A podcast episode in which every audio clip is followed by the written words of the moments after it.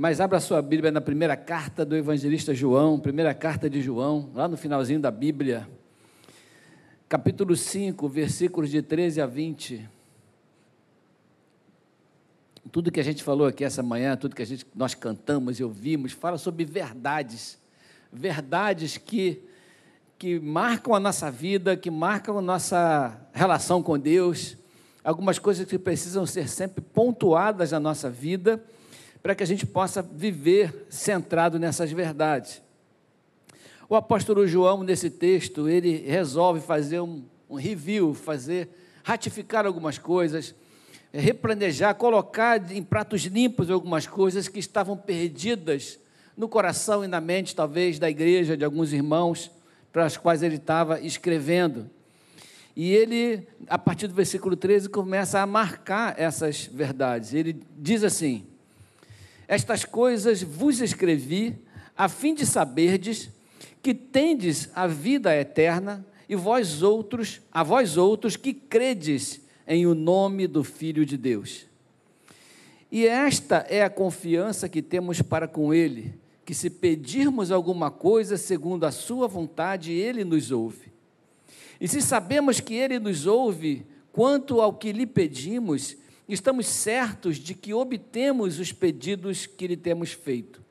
Se alguém vir a seu irmão cometer pecado, não para a morte, pedirá e Deus lhe dará vida aos que não pecam para a morte. São os pecados que não vêm acompanhados com arrependimento, tá, irmãos? Há pecado para a morte e por esse não digo que rogue toda injustiça é pecado e há pecado não para a morte. Sabemos que todo aquele que é nascido de Deus não vive em pecado. Isso é mais uma verdade. Antes, aquele que nasceu de Deus, o, aquele, aquele que nasceu de Deus, o guarda. E o maligno não lhe toca. Quem é aquele que nasceu de Deus? Jesus. Então Jesus o guarda e o maligno não lhe toca. Sabemos que somos de Deus e que o mundo inteiro jaz no maligno. É outra verdade. Também sabemos que o Filho de Deus é vindo e nos tem dado entendimento para reconhecermos o verdadeiro e estamos no verdadeiro em seu Filho Jesus. Este é o verdadeiro Deus e a vida eterna. Pai amado, esta é a tua palavra nessa manhã. Pedimos a tua bênção, a tua unção e a tua graça sobre nós e agradecemos em nome de Jesus. Amém. O apóstolo João está fazendo um reconhecimento daquilo que nós sabemos. E por várias vezes ele cita no texto: nós sabemos algumas coisas, tem algumas coisas que já são parte da nossa vida.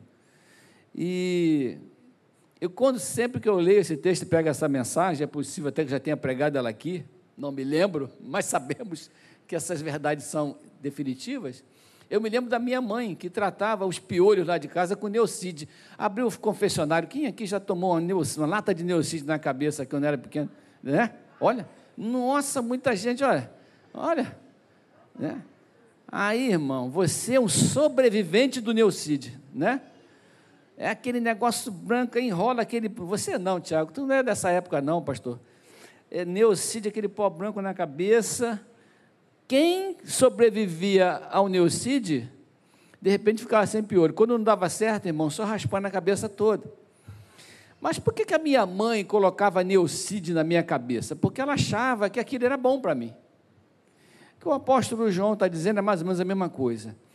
Tem, as verdades do Senhor vão livrar o nosso coração da ignorância e evitar que a gente viva algumas experiências na nossa vida que são levadas pelo desconhecimento de algumas verdades. Assim como minha mãe quase matou os filhos, a gente pode matar nossa vida familiar, nossa vida espiritual, por causa do nosso desconhecimento de algumas verdades que o Senhor coloca na nossa vida.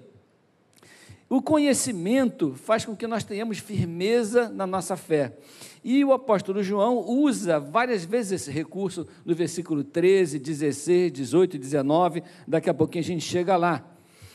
Mas essa dubiedade, essa essa relativização de tudo que a gente vive hoje, faz com que nós tenhamos no nosso coração a necessidade de termos algumas certezas. Porque, irmãos, quando a gente não tem certezas, a gente vive flutuando como folhas ao, ao vento.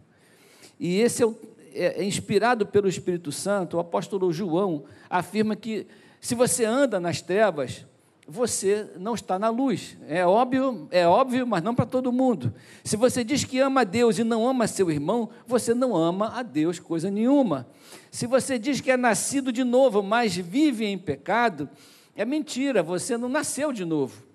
Se você, ele vai definindo as coisas de forma muito clara e não tem meio termos naquilo que João fala. Esse texto me impacta porque ele é muito incisivo.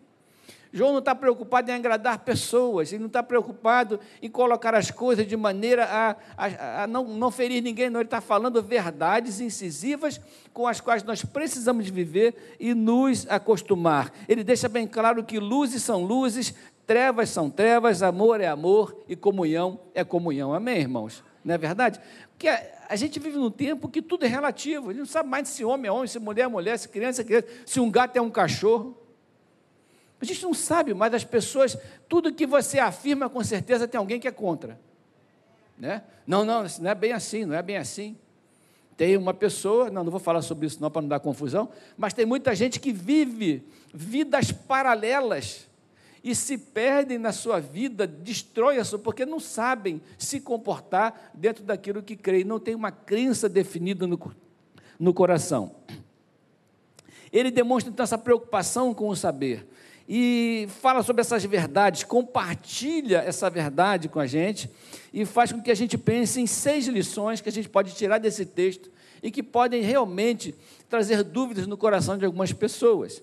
A primeira está no versículo 13, que ele diz assim: Estas coisas vos escrevi a fim de saberdes que tendes a vida eterna a vós outros que credes no nome do Filho de Deus. Essa certeza da vida eterna é uma verdade que precisa ser marcada no nosso coração. A vida eterna não é uma coisa que a gente vai conseguir, é uma coisa que foi conseguida por Jesus para nós e já está disponível para nós. Aquele que crê em Jesus tem a vida eterna. Não vai ter, não vai depender de trabalhos que você faça, não vai depender de ações que você execute, não vai depender de maneiras de vida, não vai depender de, de, de coisas que você constrói. Não a vida eterna está disponível para aquele que crê em Jesus. Amém? Está disponível. É uma coisa que eu posso colocar nos meus ativos. Quem é contador tem, né? Ativos, passivos. A vida eterna é um ativo do cristão. A gente tem certeza de que isso vai acontecer. Deus já guardou isso para nós. É uma conquista garantida como uma única condicionante. Qual é a condicionante? A vós outros que credes no nome do Filho de Deus. Se você não crê em Jesus, irmão, dá licença, mas você não tem a vida eterna. Isso é uma verdade absoluta. Você não tem, você pode estar se enganando. Você, que quem crê em Jesus anda segundo a sua vontade. Quem crê em Jesus é discípulo de Jesus. Quem crê em Jesus dá sinais de que crê com a vida que leva e com aquilo que faz, aquilo que ensina.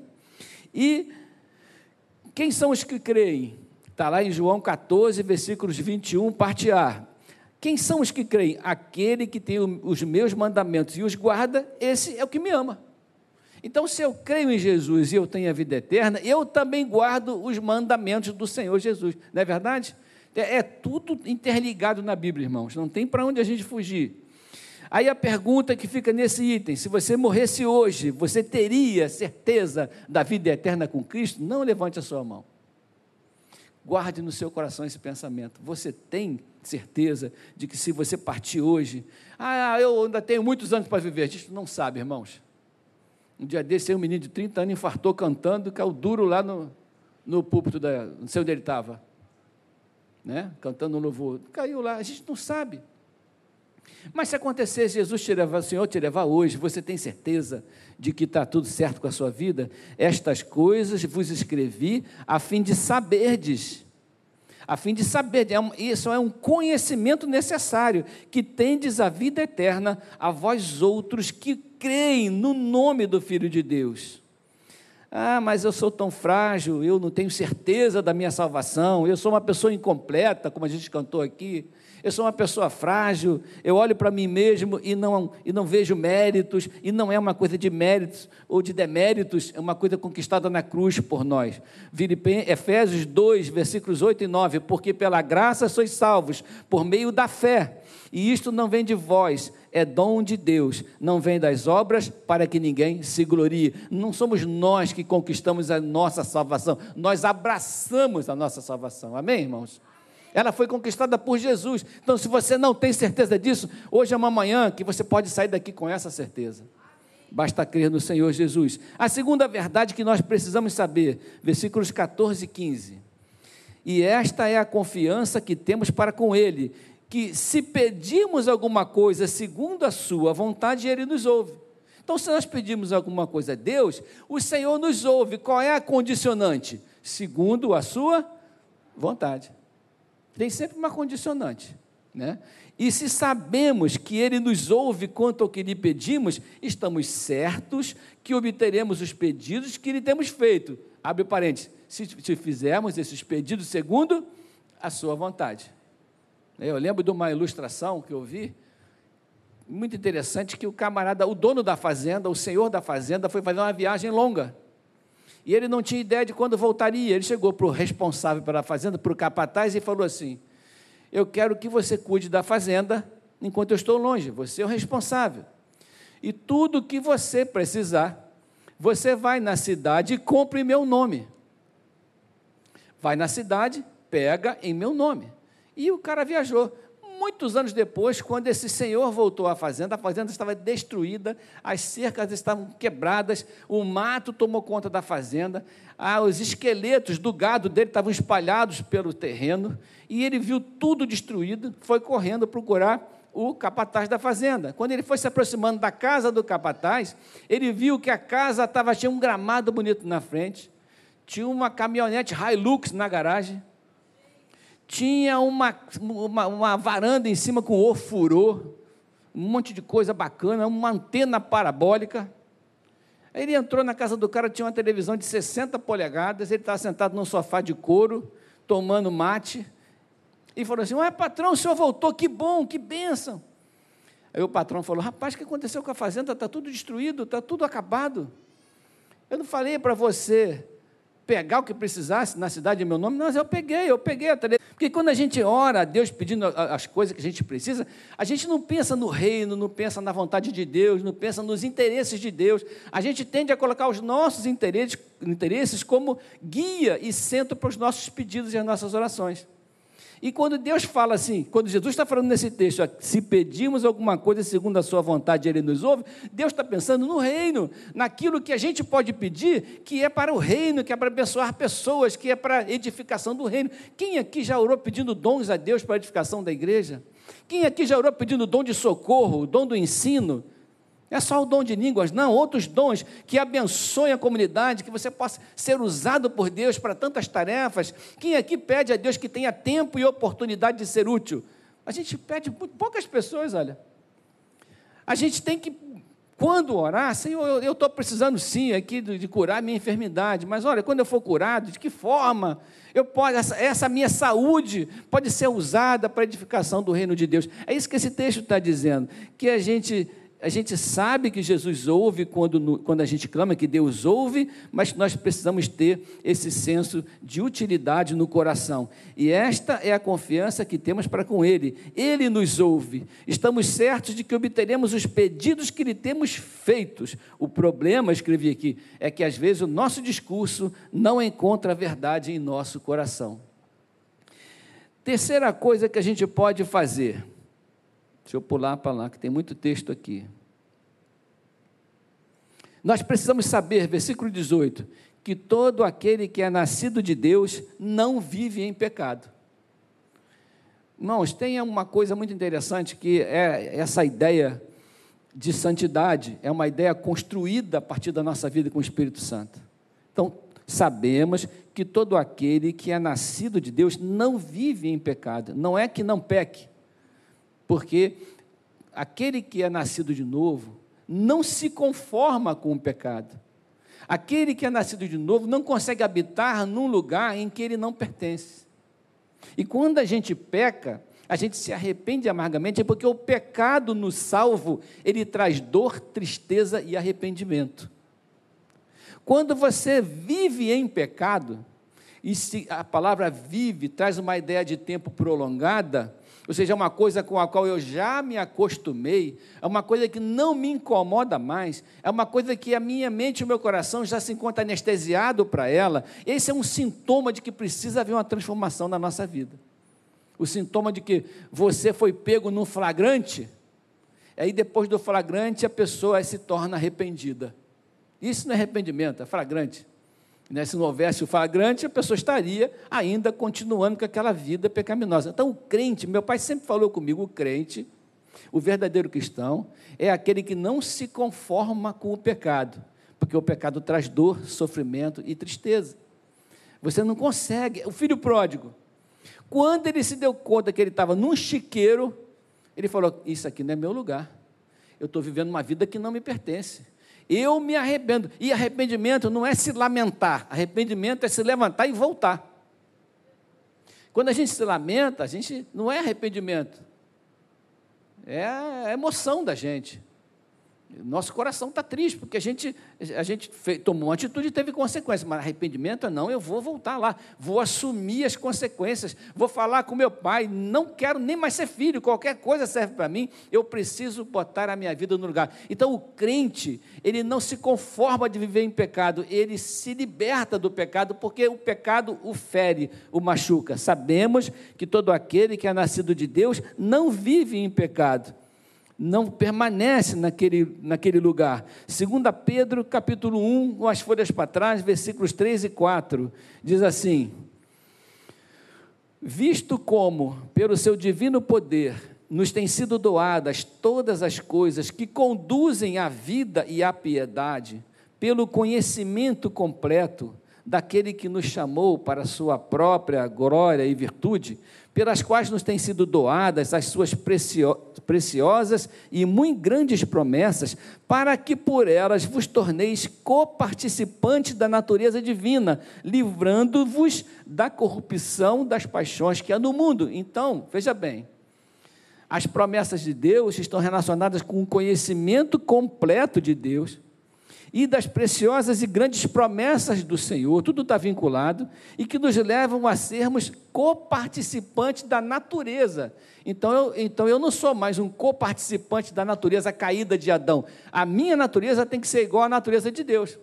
Mesmo que o meu corpo caído e os meus sentidos e as minhas emoções me levem a pecar, a minha natureza me leva a voltar para o lugar certo. Amém? Porque nós fomos transformados na nossa natureza. Eu não sou mais um, um, alguém que vive no chiqueiro. Eu sou alguém que faço questão de permanecer limpo. E que quantas vezes eu precisar me arrepender, eu me arrependerei, mas eu vou sempre caminhar naquela de. É um tipo de um tropismo espiritual. Eu estou aqui, mas a minha tendência é ir para lá. Eu estou aqui, mas a minha tendência é ir para lá. Tudo me puxa para a santidade. A pessoa que caminha em direção à santidade, ela não se conforma de ficar na impureza. Amém? Porque ela já tem uma tendência. É igual aquele, né, aquele João bobo. Né? A tendência é, é sempre numa direção. Então, aqui, se você olha para a sua vida, irmãos, e você vê que a sua te tendência é para permanecer praticando os pecados que, te, que ofendem ao Senhor, e isso não te incomoda, eu quero dizer uma coisa para você: você precisa de Jesus. Você pode ser membro da igreja, pode estar trabalhando em tudo quanto é lugar na igreja, mas se o pecado não te incomoda, você precisa de Jesus e de arrependimento. Isso é uma palavra dura, mas ela é verdadeira. Quando o Espírito Santo habita em nós, duas coisas acontecem. Primeiro, ele gera no nosso coração horror pelo pecado, medo de pecar e tristeza por estar pecando. Isso é uma ação do Espírito Santo no nosso coração. Não é nem uma ação da nossa consciência, é o Espírito Santo que promove, porque ele habita em nós e ele está sentindo ferido pelo nosso pecado. A pessoa que ama a Deus trata o pecado de modo sério de modo responsável. Eu não posso deixar que isso me domine. A segunda coisa é desejo de agradar a Deus, desejo de fazer as coisas de acordo com a vontade de Deus, pois a natureza divina que está em nós começa a nos empurrar em direção à luz. É aquele tropismo que eu estava me referindo. Nós somos atraídos para a luz e não para as trevas. Então, se você é atraído para as trevas e nada te puxa de volta, você vai cair num precipício. Nós precisamos de estar sempre dominando a nossa natureza, quando vivemos deliberadamente em pecado, o autor aos Hebreus nos afirma que estamos novamente crucificando o Filho de Deus. Não é verdade? É uma palavra dura para o nosso coração nessa manhã. Quarta coisa que precisamos saber. Versículo 18: Antes, aquele que nasceu de Deus, que é Jesus, o guarda, ou guarda a si mesmo, e o maligno não lhe toca. Então, aquele que nasceu de Deus, Jesus, que é o Filho de Deus, ele nos guarda. Para que a gente não caia, para que a gente não se perca, aquele que é nascido de Deus, o maligno não tem poder sobre a sua vida, irmão. O maligno não tem poder de mexer com aquele que está nas mãos do Senhor. É muito comum a gente ver pessoas amedrontadas com isso. Né? Eu me lembrei de Balaão, que não foi permitido a ele amaldiçoar o povo de Deus. Não foi permitido, porque o Senhor nos guarda, Ele nos protege. A não ser que Deus dê autorização explícita ao diabo para nos tocar, ele não pode nos tocar. Eu não posso, a Balaão falou assim: eu não posso amaldiçoar aquilo que Deus abençoou. É aquela questão do sangue na porta. Tem sangue no umbral da sua porta? Quem tem sangue no umbral da sua porta?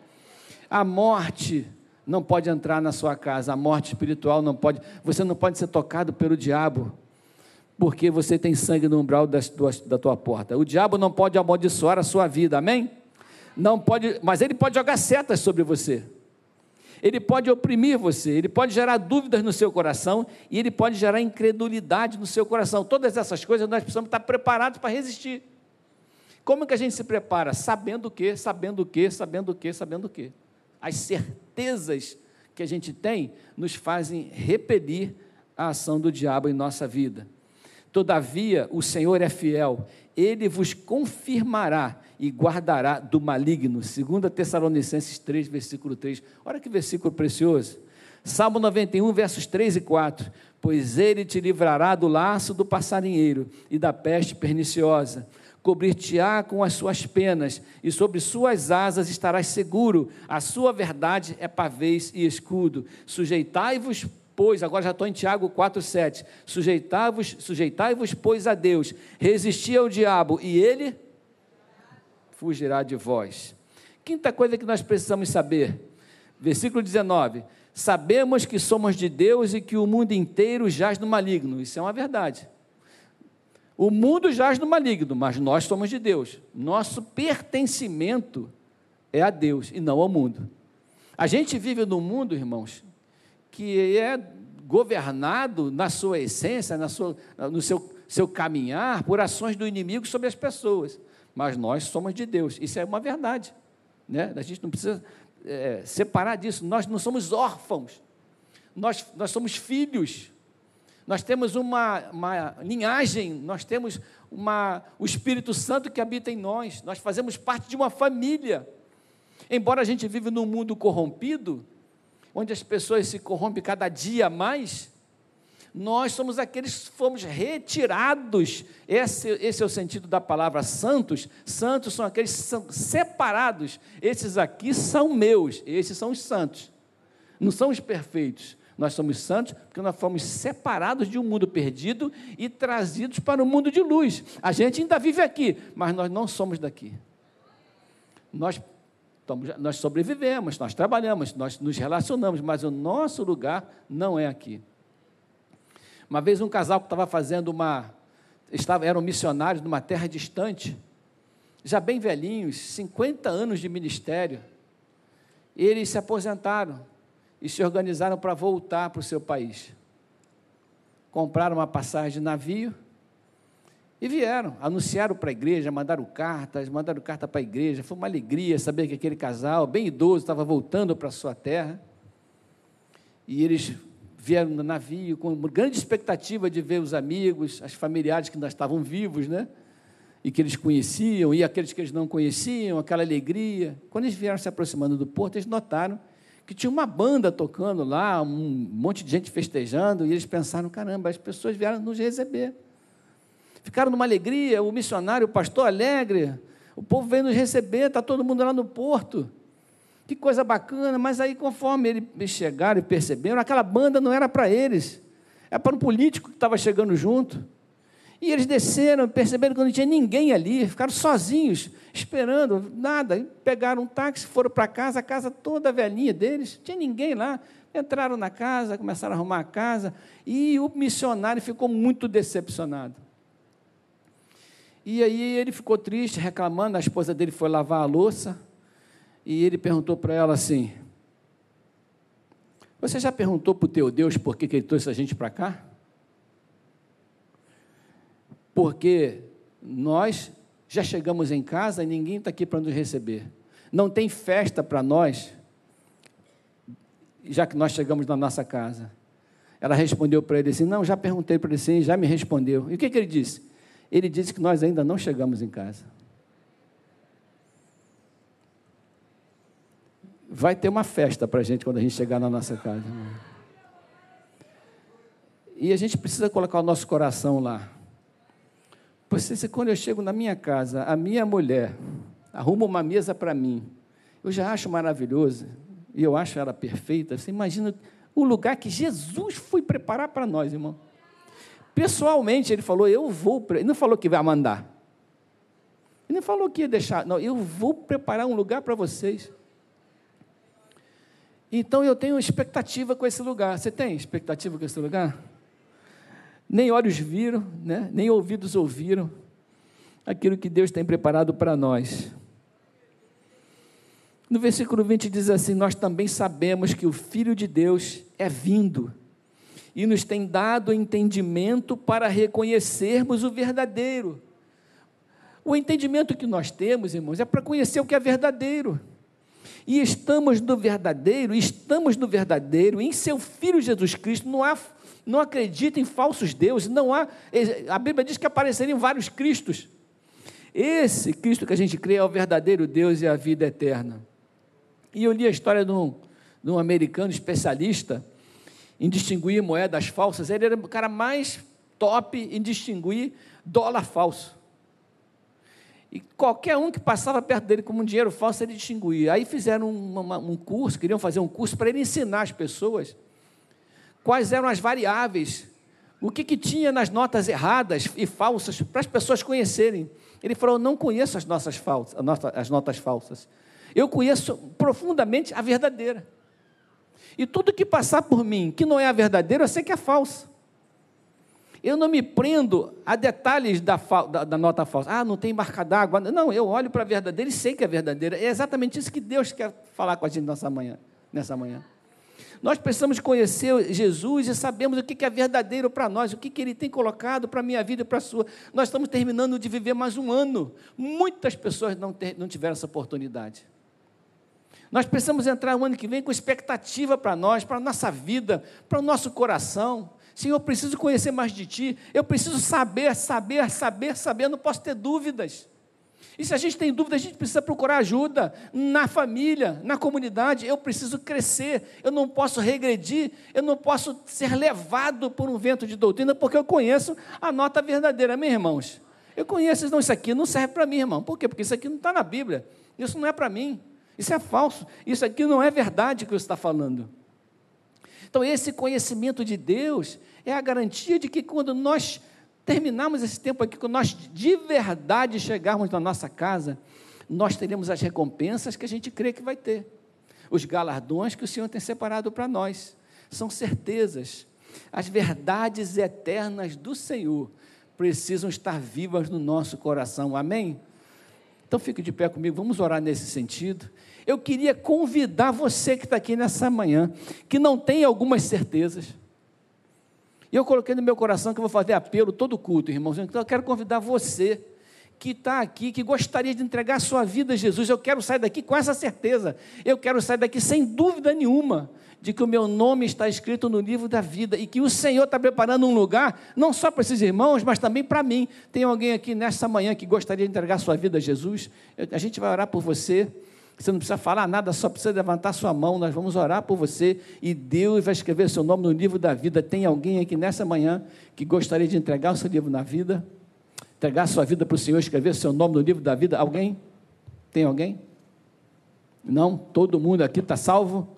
Então, graças a Deus por isso. Vamos orar então para que Deus nos ajude a termos essas verdades firmes no nosso coração.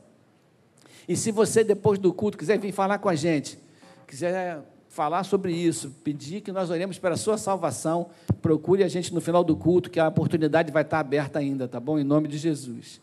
Pai amado, nós queremos te agradecer, porque o Senhor tem nos ensinado sobre as verdades que não podem sair do nosso coração. Pai, nós estamos vivendo num mundo que tudo é relativo, que tudo é difícil, que nós somos confrontados todos os dias com tentações, com dificuldades, mas nós somos aqueles que fomos resgatados do nosso, nosso nossa maneira de vida errada, resgatados do mundo de trevas, fomos trazidos para a luz e fomos separados para vivermos no lugar em que Jesus foi preparar para nós. Nós fomos separados para sermos aqueles que, que serão representantes da luz e não das trevas. Pai, nós não somos perfeitos, mas o Espírito Santo nos santifica, nos abençoa. Nós, como igreja, oramos nessa manhã que o Senhor nos abençoe, que o Senhor nos cure, não somente das nossas doenças, não somente nas nossas finanças, mas que o Senhor cure o nosso coração, a nossa alma, para que o pecado não resida em nós, para que ele não faça ninho na nossa vida, para que nós possamos ter resistência a todas as tentações que vêm sobre nós, para que a santificação seja um processo contínuo na nossa vida. Nos ajude nos prepare, Senhor, para vivermos uma vida abençoada na tua presença, uma vida frutífera na tua presença. Tire de nós aquilo que te desagrada, tire de nós aquilo que precisa sair de nós. Pai, em nome de Jesus, que nós não percamos o foco da nossa vida, o foco da nossa salvação. Nós oramos e pedimos a tua bênção em nome de Jesus. Oramos também por esses pedidos de oração que estão aqui, Senhor, tantos pedidos, tantas pessoas, tantos dramas, tantas lágrimas, tanto, tanto tanta dificuldade e também tanta esperança está colocada nesse, nesse cesto, Senhor. Nós oramos, pedimos a tua bênção, que o Senhor venha, Senhor, trazer a resposta que cada um precisa, que a nossa vida seja uma vida abençoada, sim, mas que o nosso coração seja grato e que cada oração respondida se transforme num testemunho para a honra e para a glória do seu nome. Nós oramos em nome de Jesus. E se temos, Senhor, terminado essa reunião, nos leve leve em paz para os nossos lares. Abençoe, Senhor, essa programação tão preciosa que teremos de noite, para que nós, Senhor, vejamos a igreja crescendo, trabalhando e frutificando sempre,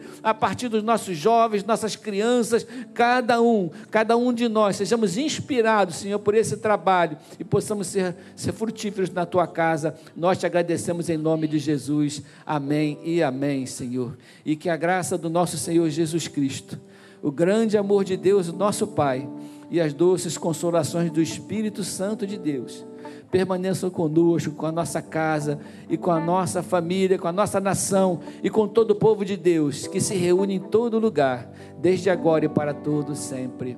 Amém.